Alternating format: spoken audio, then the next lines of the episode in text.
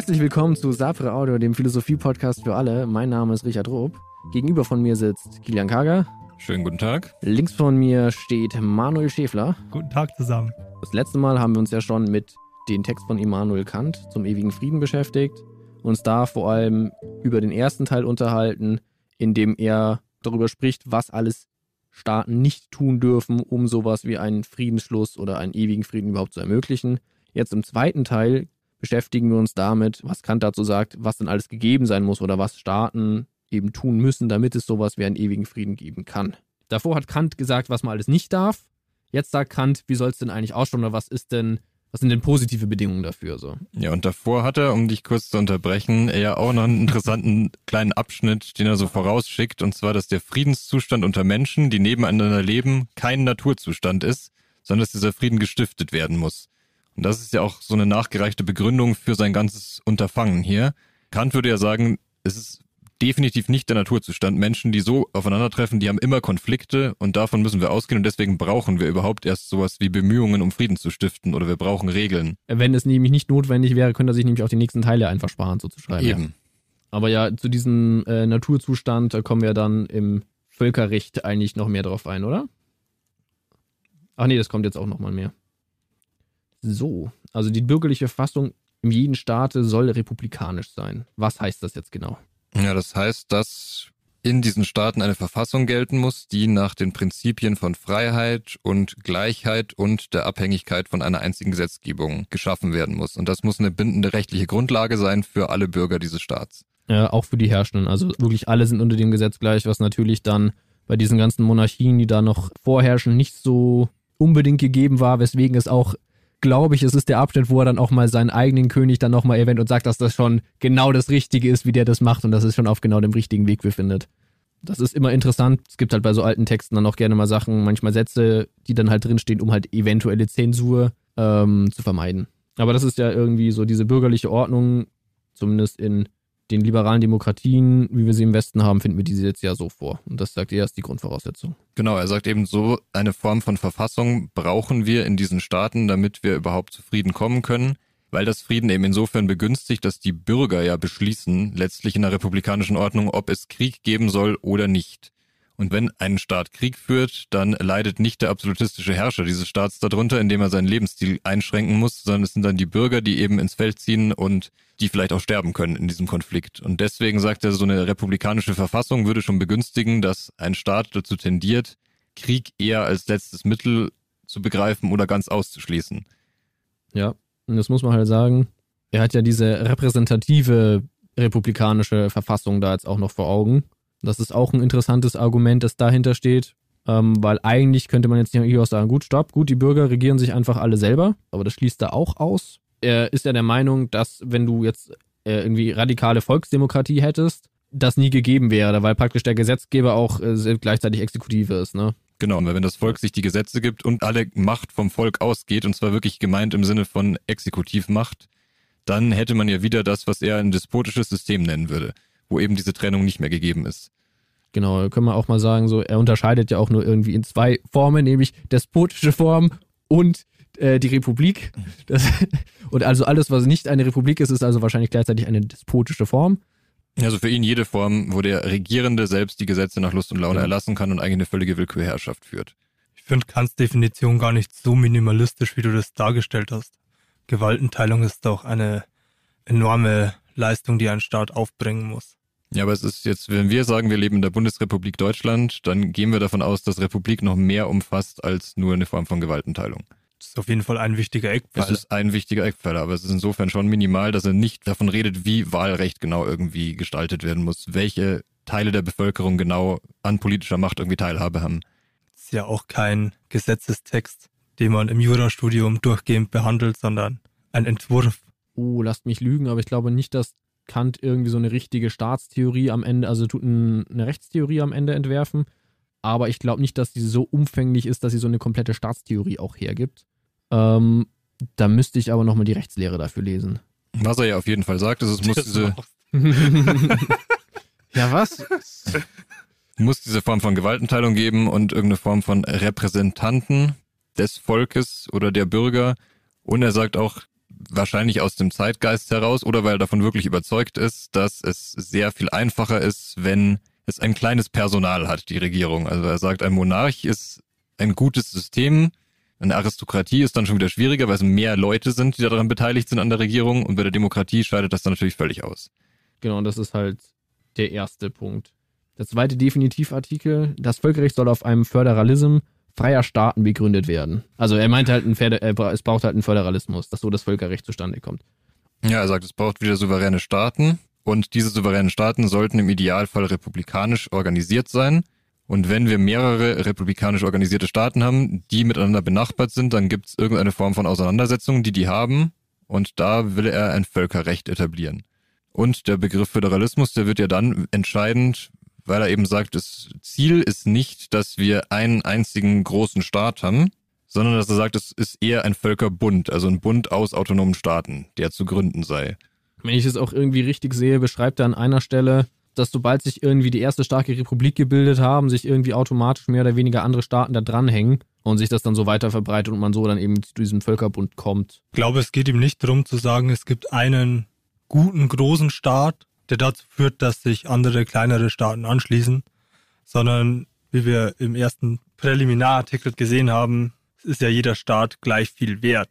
Ja, also die Staaten sind zwar gleichberechtigt untereinander, aber ich würde schon behaupten, dass er der Meinung ist, dass republikanisch geordnete Staaten die sind, die für den Frieden überhaupt geeignet sind. Und deswegen habe ich das überhaupt angeführt, weil er dann irgendwie schon auch klar machen muss, wie das dann funktionieren soll, dass es immer mehr republikanische Staaten gibt, ohne dass es Krieg gibt. Ja, ich glaube auch, er macht auf eine Entwicklung aufmerksam und sagt, sobald sich einmal ein republikanischer Staat gebildet hat, ist der in gewisser Weise auch eine Bedrohung für andere Staaten, die nicht republikanisch organisiert sind.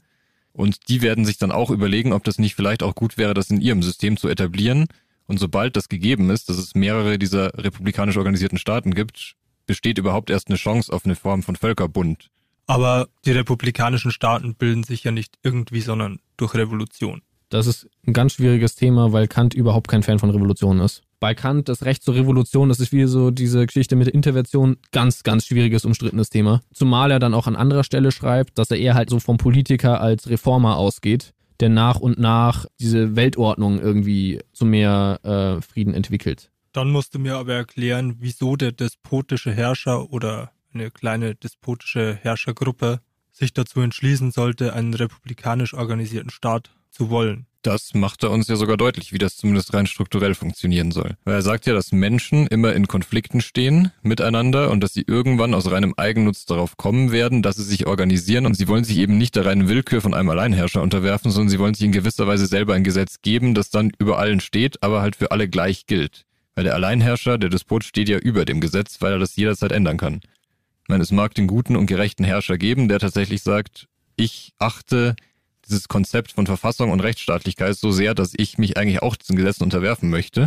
Oder es braucht dann eben starke Kräfte, bürgerliche Kräfte in einem Staat, die sowas fordern und dann durchsetzen, zur Not vielleicht auch mit Gewalt. Ich glaube nicht, dass es eine Revolution sein muss, sondern vielleicht es irgendwie so geartet sein könnte, dass die Bürger im despotischen Staat sagen, so möchte ich nicht leben, andere finden, die auch nicht so leben möchten und dann irgendwo hinziehen, wo noch kein Staat existiert und dann da ihren eigenen republikanisch organisierten Staat gründen könnten. Man muss auch sagen, dass der Kant vielleicht auch nicht immer so 100% konsistent ist, wenn er auf der einen Seite halt schon diesen Gedanken von eigentlich ist die beste Form Republik entwirft, auf der anderen Seite sagt, diese darf aber nicht erreicht werden, indem es zur Revolution kommt. Das ist ein gängiger Kritikpunkt. Ja, dann bleibt ja nur noch die von mir ausgeführte Möglichkeit übrig. Ja, oder das, was ja, der Kilian gesagt Reform. hat, dass es eben den reformatorischen gerechten Herrscher gibt. Da kann man jetzt dann natürlich sagen, wie oft haben wir das in der Geschichte gesehen? Auf der anderen Seite, wie viele gelungene Revolutionen haben wir in der Geschichte gesehen? Also die Zahlen sind wahrscheinlich nicht so weit auseinander.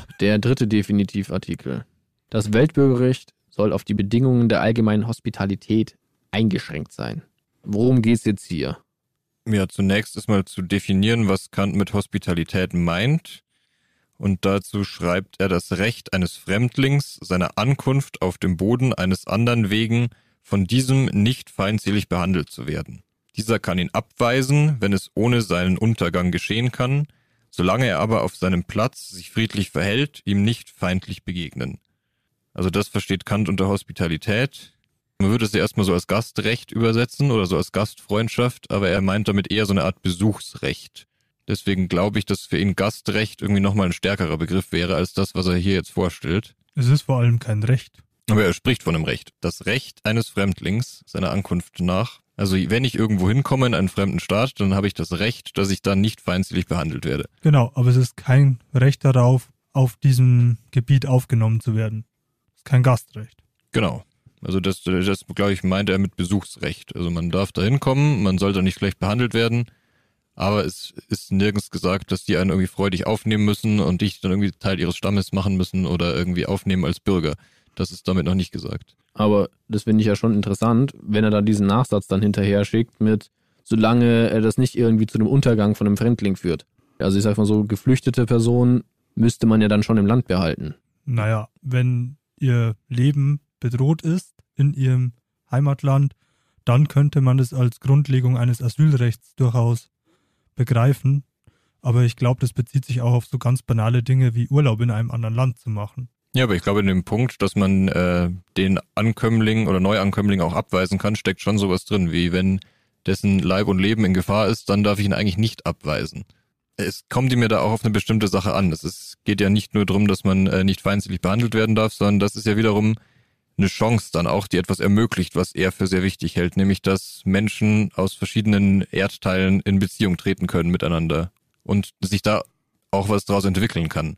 Schreibt er wörtlich. Ist die Befugnis der fremden Ankömmlinge, sich nicht weiter erstreckt als auf die Bedingungen der Möglichkeit, einen Verkehr mit den alten Einwohnern zu versuchen. Ja. Ich muss mich da nicht unbedingt gleich niederlassen, aber ich kann ja Handelsbeziehungen aufbauen wollen. Und wenn die sagen, nö, mit dir möchten wir nicht handeln, dann akzeptiere ich das und gehe wieder. Genau, so würde ich das auch sehen. Aber wenn Leute überhaupt keinen Kontakt miteinander haben und wenn über Staatsgrenzen hinaus kein Kontakt möglich wäre, dann sähe es ja auch sehr schlecht aus für das Konzept vom ewigen Frieden oder für das Konzept von dem Völkerbund. Das setzt ja schon voraus, dass es überhaupt einen Austausch gibt, dass es irgendeine Form von Beziehung gibt. Es kann eine Handelsbeziehung sein oder auch irgendeine Form von freundschaftlicher Beziehung. Aber sowas muss ja erstmal ganz minimal möglich sein. Ja, man muss halt auch schon sagen, dass da auch kein allzu geringer Anspruch dahinter steht. Er sagt ja wörtlich das Weltbürgerrecht. Also ein für alle Bürger auf der Welt umfassendes Recht ist ja die Idee, die dann schon dahinter steht, ne? Ich glaube, er definiert es vor allem deswegen so minimal, um so Phänomene wie den Kolonialismus möglichst Einhalt zu gebieten. Also da zeigt er sich ja auf jeden Fall kritisch, dass er sagt, so wie sich europäische Völker in den letzten Jahren oder Jahrzehnten oder auch Jahrhunderten von seiner Zeit ausgehend verhalten haben in fremden Ländern, das würde eben nicht unter dieses Hospitalitätsrecht fallen. Sondern es geht dann wieder darum, dass man Ressourcen dann gewinnt, die wahrscheinlich dann wieder in eine größere Kriegsmaschinerie fließen. Und deswegen kritisiert er ja dieses kolonialistische Betragen von europäischen Nationen. In der letzten Folge kam das ja auch schon auf, dass Kant irgendwie zum Beispiel Handeln und Geld einfach für einen relativ guten Friedensgaranten zum Beispiel auch hält. Dass also irgendwie auch wirtschaftspolitische Interessen dahinter stehen, die halt eben auch zu diesem Frieden beitragen können. Also ist ja schon eine ziemliche Grundbedingung dafür, eben, wie wir das jetzt auch irgendwie rausgearbeitet haben. Es ist auf jeden Fall eine Grundbedingung und ich denke auch, warum Kant das so minimal formulieren muss, liegt auch daran, dass er ja sagt, in dem äh, zweiten Artikel zum Föderalismus, es kann ja auch keine Weltverfassung geben, sondern geht er davon aus, dass es einen Bund aus verschiedenen Staaten gibt, die alle eine eigene Verfassung haben, die zwar den Prinzipien genügen muss, die Kant aufstellt, also eine republikanische Verfassung sein muss, aber ansonsten kann sich die ja auch unterscheiden. Aber dieses minimale Recht auf Hospitalität muss ja zu allem passen. Das muss irgendwie anschlussfähig sein. Kant lehnt die Weltverfassung nicht ab, schreibt sogar explizit, so ist die Idee eines Weltbürgerrechts keine fantastische und überspannte Vorstellungsart des Rechts, sondern eine notwendige Ergänzung sowohl des Staats als Völkerrechts zum öffentlichen Menschenrecht überhaupt. Ja, aber das ist was anderes als eine Weltverfassung. Ja, so will ich das auch sehen. Ist doch universell gültig, also Ja, aber er macht ja schon diesen Unterschied zwischen Völkerbund und Weltverfassung auf. Nur gibt es dann ja auch irgendwie Rechtsordnungen, die sich allen freiwillig anschließen. Ja, er sagt schon, er möchte gerne, dass es irgendwelche universalen Prinzipien gibt, aber er würde nicht so weit gehen zu sagen, dass es eine Weltverfassung geben soll, weil eine Weltverfassung könnte sich ja nur ein Weltstaat geben. Oder ein Völkerstaat könnte sich eine Völkerverfassung geben. Aber davon geht er ja nicht aus. Er sagt ja gerade, das Prinzip des Föderalismus sagt, dass jeder ein eigenständiger Staat ist, der eine eigene Verfassung hat. Und wenn man sich auf so Prinzipien einigen kann, wie dieses Hospitalitätsrecht, dann ist es ein Garant dafür, dass es Beziehungen zwischen Völkern gibt und daraus kann sich ein ewiger Frieden entwickeln. Er schließt diese, diesen Weltstaat und diese Weltverfassung eben halt auch weiter aus, weil er halt sagen würde, Da würden immer irgendwelche Leute zu kurz kommen, weil sie zentralistisch regiert werden. Ist ja auch vollkommen richtig, dass er den Weltstaat ausschließt. Aber dann müsst ihr mir jetzt erklären, was der Unterschied ist zwischen einem Weltbürgerrecht, wie er schreibt, das jeden Bürger auf dieser Welt betrifft, weil sich jeder anschließt, und einer Weltverfassung. Ja, Verfassung ist das, was du eine Staatsordnung nennst. Und das andere ist eine Rechtsordnung, deren sich transnationale Staaten anschließen. Ist doch vollkommen egal, wenn es Nein, das ist nicht vollkommen egal. Das ist präziser Begriffsgebrauch, Manu. In der Metaphysik ist auch nicht vollkommen egal, wie ich Begriffe benutze. Nein, aber, aber das ist doch, also hier ist es doch wirklich Haarspalterei. Ich glaube eben nicht, dass es für Kant Haarspalterei ist. Weil er ja schon sagen würde, eine Verfassung ist etwas, was sich ein Staat gibt. Und er sagt aber ja auch, der Staat kann dafür garantieren, dass in seinem Staat und auf seinem Staatsgebiet die Verfassung gilt. Aber es gibt eben keine Macht, die über allen Staaten steht, die dafür garantieren kann, dass es eine Weltverfassung gibt und dass die umgesetzt wird. Dann würde er europäisches Recht ablehnen. Nee, weil das ja dem Völkerbund nahe kommt. Aber die sehen es ja auf europäischer Ebene ja auch, dass wir total oft die Probleme haben, da einzelne Sachen durchzusetzen, wenn einzelne Staaten eben das verneinen und dann was sagen, das gilt für uns halt nicht, wir machen das nicht so. Naja, er würde eine europäische Verfassung ablehnen, Genau. Aber würde den europäischen Staaten sagen, schließt euch diesem Recht, das jeder Bürger in der Europäischen Union haben soll, an. Genau so, Manu. Ja, und er würde ja auch sagen, das sehen Leute ja auch selber ein oder auch Staaten sehen das eigentlich ein, dass es äh, sehr sinnvoll wäre, sich diesen Rechten anzuschließen, die für jeden Weltbürger gelten, weil er ja auch, und das finde ich ja auch ziemlich spannend an dem Text, auch von so einem sehr starken Globalisierungsgedanken ausgeht. Weil er sagt ja, dass äh, in unserer Welt, die so sehr miteinander vernetzt ist schon, jede Rechtsverletzung an einem Platz, die an einem Platz der Erde geschieht, an allen anderen Orten irgendwie fühlbar ist oder spürbar ist. Und das heißt, es würde ja sehr vieles dafür sprechen, dass sich einzelne Staaten, egal wo sie auf der Welt liegen, sich einem ähnlichen Rechtsbegriff irgendwie anschließen würden. Jetzt gibt es natürlich schon noch die Möglichkeit zu sagen, wenn sich ein Staat im Völkerbund nicht dran hält an das übergeordnete Recht einer möglichen Weltverfassung oder einer möglichen europäischen Verfassung, dann fliegt der Staat halt wieder raus. Und Aber dann, das ist dann eine Sache unter diesen Bündnispartnern, ne? Wie die es dann ausverhandeln. ja, aber dann gibt es ja eine vernünftige Kontrollmöglichkeit. Liege ich falsch oder liegt der Kant falsch? Ich glaube, dass du einfach nur deine Begriffe einfach nicht so sauber trennst. Was er halt meint mit Kontrollmöglichkeit, wenn du sagst, ich garantiere dieses Recht überall, brauche ich im Prinzip auch irgendwie eine komplette Exekutivgewalt, die überall gilt. Und das braucht eigentlich sowas wie eine gemeinsame Verfasstheit. Das möchte er halt irgendwie trennen und ausschließen.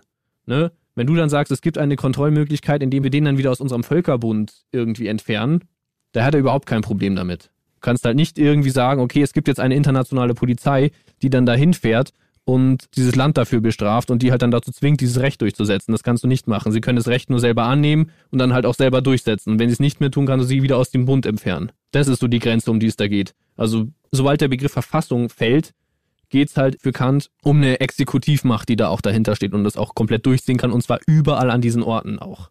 Ich glaube, ich tue mich hier nicht schwer mit den Begriffen, wie du mir vorwirfst, Richie, sondern ich glaube, ich sehe einfach andere Bedingungen der Möglichkeit als der Kant. Ja, die da wären. die da wären, dass es Bedingungen der Möglichkeit für die Weltverfassung ist, dass du dem Völkerbund zugestehst, wenn du eintrittst, dass du durch ein Exekutivkomitee bei Fehlverhalten ausgeschlossen wirst. Aber dann hast du einfach einen komplett anderen Verfassungsbegriff, als in Kant benutzt. Das kannst du gerne machen. Ja. Man muss sich auch nicht immer einig sein am Ende. Das kannst du gerne machen, Manu. Gar kein Problem. Kant würde halt dann sagen, das ist einfach nicht der Begriff, den ich benutze dafür. Na, Ja. ich halte mich doch an all seine Spielregeln. Oder gegen welche verstoße ich dann?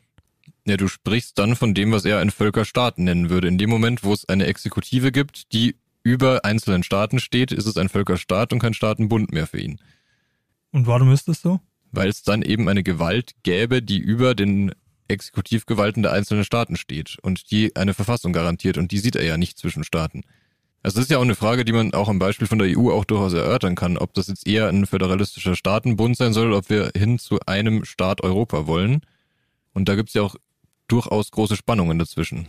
Also inwieweit wollen wir uns alle eine europäische Verfassung geben oder nicht? Oder legen wir nicht doch irgendwie Wert drauf, dass zum Beispiel Deutschland sehr, sehr stark nach föderalistischen Prinzipien organisiert ist und Frankreich zum Beispiel sehr viel zentralisierter organisiert ist? Da müsste man sich ja dann abstimmen, wie genau soll dann die europäische Verfassung aussehen, die für alle Staaten gilt? Und wer müsste da Zugeständnisse machen? Das ist europäische Recht keine, keine Verfassung, der man sich unterwirft. Also das ist dann eine ernst gemeinte Frage. Nee, ich glaube, dass die EU, so wie wir sie jetzt haben, da schon auch genau dazwischen steht, zwischen der Frage, ist es ein Staatenbund oder ist es ein Völkerstaat? Das ist definitiv kein Völkerstaat. Ich bin der Meinung, dass es ein Völkerbund ist, aber wir sehen ja genau die Probleme, die dann entstehen, wenn du nämlich äh, Länder hast, die dann irgendwie äh, anfangen, ihr Staatensystem so umzubauen, dass es dann nicht mehr dazu passt und du die anfangen müsstest auszuscheiden. So. Das ist ja genau das Spiel, das da gespielt wird. Aber wir können ja nicht die gesammelte EU-Armee dahin schicken und sagen, Land X, die du jetzt da irgendwie anfängst, deinen Staat so umzuformen, wie das nicht zu unserer Verfasstheit passt, das lässt du jetzt und wir bauen es einfach so um. Also es geht wirklich darum, wo ist am Ende die Exekutivgewalt zentriert. Und die haben halt die Länder an sich immer noch bei sich. Deswegen können sich halt auch einzelne EU-Staaten, auch wenn es dann mit Repressionen kommt und sonst was, aber sind nicht dazu verpflichtet, sich an alle diese Regeln immer zu halten. Beziehungsweise sie wären dazu verpflichtet, aber wir können jetzt nicht die dazu mit Gewalt zwingen. Können sie halt dann nur rausschmeißen. Und das wird ja auch ganz stark verletzen, was Kant im ersten Teil aufmacht, nämlich dass die Integrität von den Staaten gewährleistet sein muss. Ja, ja gut. dann haben wir jetzt da den, den letzten Definitivartikel auch uns genügend um die Ohren gehauen. Fangen wir mal mit dem ersten Zusatz an. Weil da schreibt nämlich Kant, Frieden ist das natürliche Streben in der Natur. Oder so würde ich das zusammenfassen. Würdet ihr mir zustimmen oder würdet ihr was dagegen schmeißen? Also der Zusatz heißt ja erstmal von der Garantie des ewigen Friedens. Und das ist ja schon mal interessant, weil er davor ja gesagt hat, wir müssen uns das in irgendeiner Form erarbeiten. Und jetzt sagt er aber plötzlich, dass es doch sowas wie eine Garantie dafür geben soll. Und er sagt, es wird in der Entwicklung des Menschen liegen, die von der Natur vorhergesehen ist, dass es eben dazu kommt, dass es einen ewigen Frieden gibt. Dass sich die Menschheit irgendwann dahin entwickeln wird. Das wirkt jetzt irgendwie erstmal ein bisschen widersprüchlich zu dem, was man davor gesagt hat, dass er gestiftet werden muss. Aber eigentlich betont er damit ja eben nur, dass es halt eben und deswegen finde ich es unpräzise, wenn du sagst, dass die Menschheit irgendwie schlecht ist. Kant würde halt auf jeden Fall sagen, es gibt diesen Hang zum Bösen in der Menschheit, aber der Sinn seiner Philosophie ist ja irgendwie auch zum Teil, dass man sich eben dazu verhalten kann. Und deswegen macht es dann ja schon irgendwo wieder Sinn, oder zumindest schließt es das eben deswegen nicht so chronisch aus, dass man sagen kann, okay, es gibt irgendwie am Ende einen ewigen Frieden oder sowas. Ähm, ich würde schon gerne einwerfen, dass mir der Text nahelegt, dass die Natur, wie sie organisiert ist, die Bedingung für Möglichkeit für ewigen Frieden ist und nicht die Möglichkeit selbst. Die Möglichkeit ist im Menschen veranlagt, der eventuell einen Hang zum Bösen hat. Genau, das wollte ich damit sagen. Aber so wie die Natur organisiert ist, ist die Bedingung der Möglichkeit dafür, dass ewiger Frieden entstehen kann, weil die Erde irgendwie kugelförmig ist und weil sie uns die Möglichkeiten gibt, auf den entlegensten Winkeln dieser Kugel trotzdem zu leben. Genau, das ist halt eben dann das äußere Kriterium, das er noch hinzufügen muss. Noch vor den eigentlichen drei Paragraphen macht er so, so drei kleine Sätze. Da hast du das erste auch schon angesprochen irgendwie. Ich habe die mal zusammengefasst kurz. Erstens, Menschen können in allen Erdgegenden leben. Zweitens, Krieg hat Menschen auch in die unwirtbarsten Gegenden getrieben. Drittens, durch Krieg müssen Menschen in einen Rechtszustand treten. Und jetzt ist es nämlich sehr interessant, weil wir jetzt nämlich zuerst von der Zielgerichtetheit des Strebens der Natur zum Frieden gesprochen haben was auch die Möglichkeit den Menschen gibt, zu diesem Frieden zu sprechen. Und jetzt aber sagt irgendwie, eine der wichtigsten Faktoren, um zu diesem Frieden zu kommen, ist Krieg als solcher. Und das passt jetzt auf so eine verquere Art natürlich wieder zu den Sachen, die er vorher gesagt hat, nämlich, dass die Menschen grundsätzlich erstmal irgendwie in einem Kriegszustand oder in einem nicht geordneten Zustand irgendwie leben und sich durch ihre Außenfaktoren ordnen müssen, so. Was ja auch schon in der letzten Folge ein paar Mal angeklungen ist. Aber was halten wir denn jetzt von diesem Aufbau? Also ich sehe schon, und das ähm, hast du jetzt auch nochmal angesprochen, dass äh, es diese im Menschen veranlagten Trieb zum Krieg gibt oder zum Bösen, wenn man so will. Und jetzt tut er ja gerade so, als wäre das von der Natur vorgesehen, um damit zu einer Möglichkeit zu kommen, dann tatsächlich einen Frieden zu gewährleisten. Und was ich mir noch frage, ist, warum äh, benutzt er den Begriff Garantie? Also garantiert uns die Natur, dass es irgendwann diesen ewigen Frieden geben wird? Oder liefert die Natur nur die Möglichkeit dazu, dass wir Menschen, wenn wir uns richtig verhalten, ewigen Frieden stiften können? Also mir persönlich wäre es natürlich irgendwie attraktiver zu sagen, die Natur ist die Bedingung der Möglichkeit, dass das passieren kann.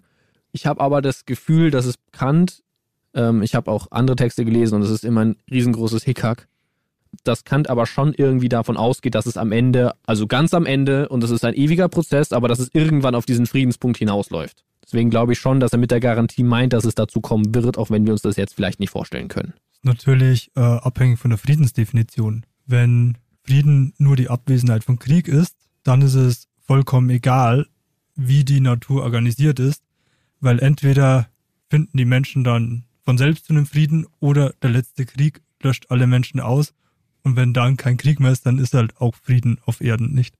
Also, das Also wäre die, dementsprechend ist die Natur halt immer so organisiert, dass irgendwann kein Krieg mehr herrscht.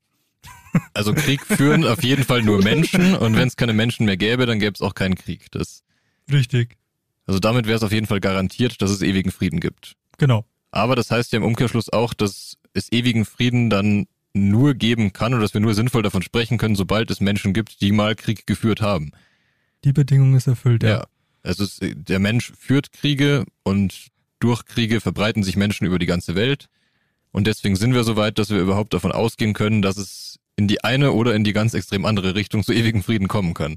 Ich habe jetzt aber schon den starken Verdacht, dass das Szenario, das der Kant sich am Ende äh, denkt, oder das er attraktiv findet zumindest, nicht das Szenario ist, wo am Ende keine Menschen mehr da sind. Ich würde jetzt schon behaupten, dass seine Vorstellung vom ewigen Frieden eben ist, was weiß ich, ein Völkerbund, der so stark ist, dass am Ende es keine Kriege mehr gibt. Ja, aber wenn wir von dem Zustand ausgehen, den wir haben oder den er vorgefunden hat, bei seiner Analyse, nämlich dass Menschen Krieg führen und dass Menschen deswegen auch teilweise vertrieben werden oder sich sichere Orte suchen auf der Welt, wo sie erstmal in Frieden leben können und dass Krieg Leute dazu zwingt, dass sie in gesetzliche Verhältnisse treten, also sich eine Verfassung geben, sich in einem Staat organisieren. Wenn das alles gegeben ist, dann ja, kann man sich ja fragen, was braucht's denn dann irgendwie noch dazu? Also was muss die Natur denn irgendwie noch eingerichtet haben? Also ich denke, dass dann der große Kant-Begriff Vernunft eine Rolle spielt. Ja, aber wollen wir den jetzt hier irgendwie einführen? Das ist jetzt nicht so ein kleiner Begriff.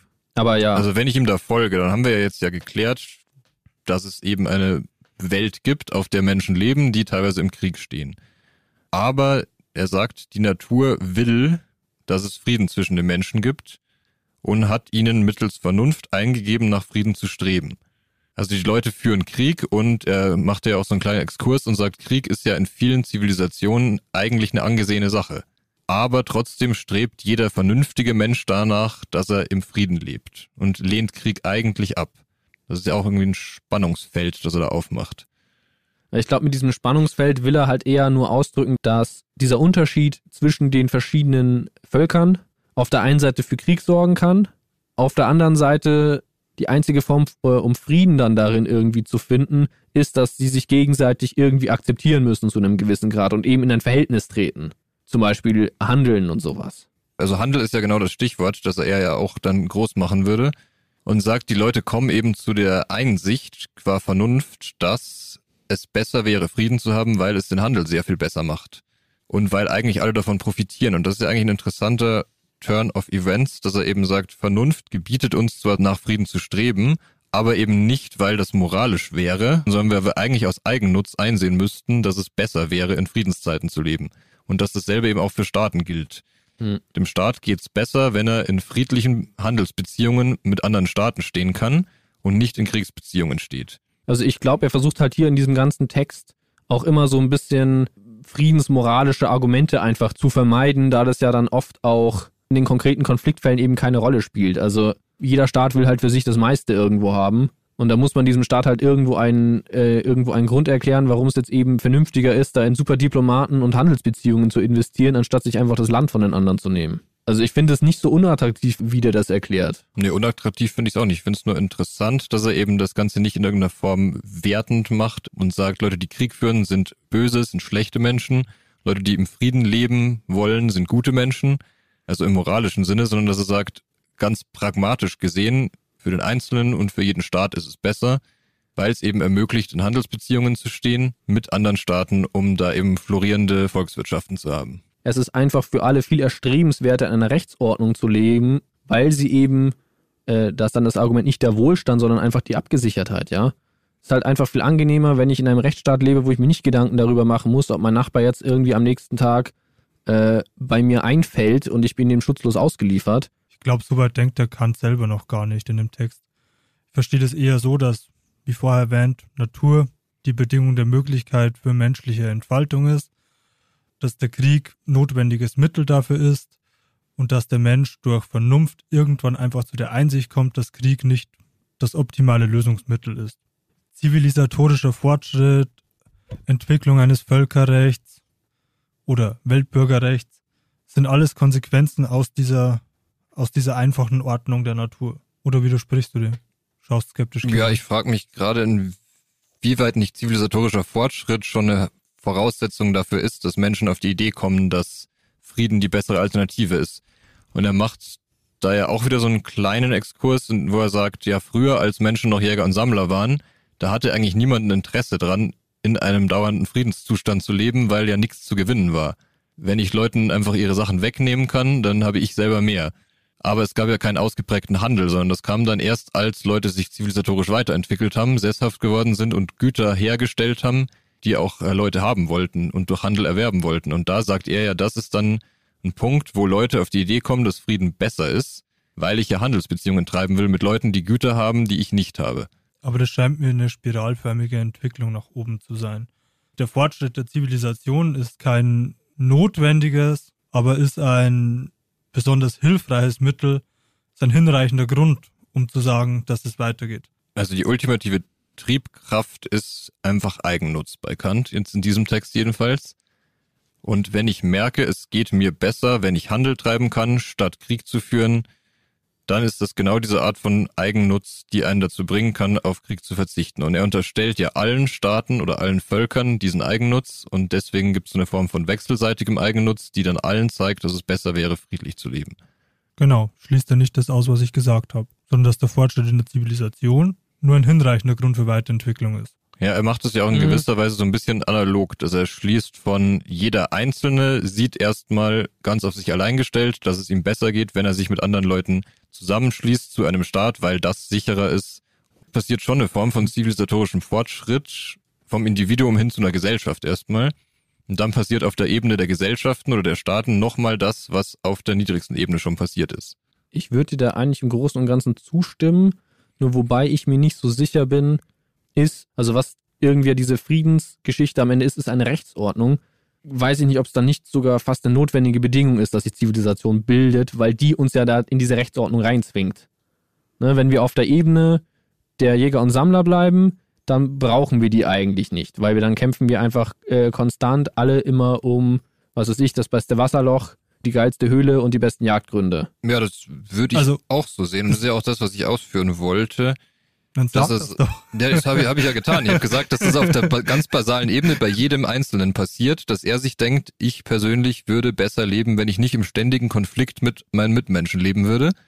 Und aus dieser grundlegendsten Neigung, die die Natur dem Menschen eingegeben hat, entwickelt sich erstmal sowas wie Gesellschaft und das ist ja schon ein zivilisatorischer Fortschritt. Das heißt, auf der individualen Ebene passiert das und dann haben wir das Ganze eben nochmal auf einer höheren Ebene in deiner ganzen Argumentation fehlt mir wirklich nur dieses eine Begriff Rechtsordnung. Es geht nämlich nur darum, dass ich zuerst eine Rechtsordnung auf der Ebene Staates habe und dann eine Rechtsordnung auf einer Ebene von transnationalen Staaten habe. Also weil uns der Krieg ja irgendwie zwangsweise immer eine Rechtsordnung entzwingt. Ja, Moment. Und, es und das Verhindern von Krieg dann wahrscheinlich auch durch eine Rechtsordnung passiert. Oder hau ich da gerade was durcheinander? Die übergeordnete Rechtsordnung bei Staaten darf es ja nicht geben. Hm, Im Sinne eines Völkerbundes, nicht im Sinne einer Verfassung. es, ist, es ist der letzte Punkt all over again.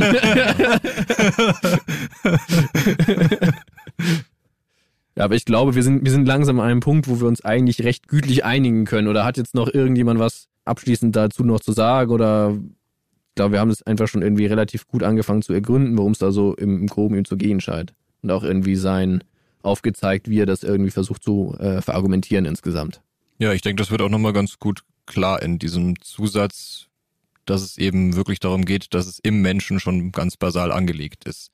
Entgegen der Behauptungen, dass Menschen irgendwie nur zu Konflikt neigen, sondern dass es halt darüber hinaus und am Horizont eben doch zum Frieden kommen wird.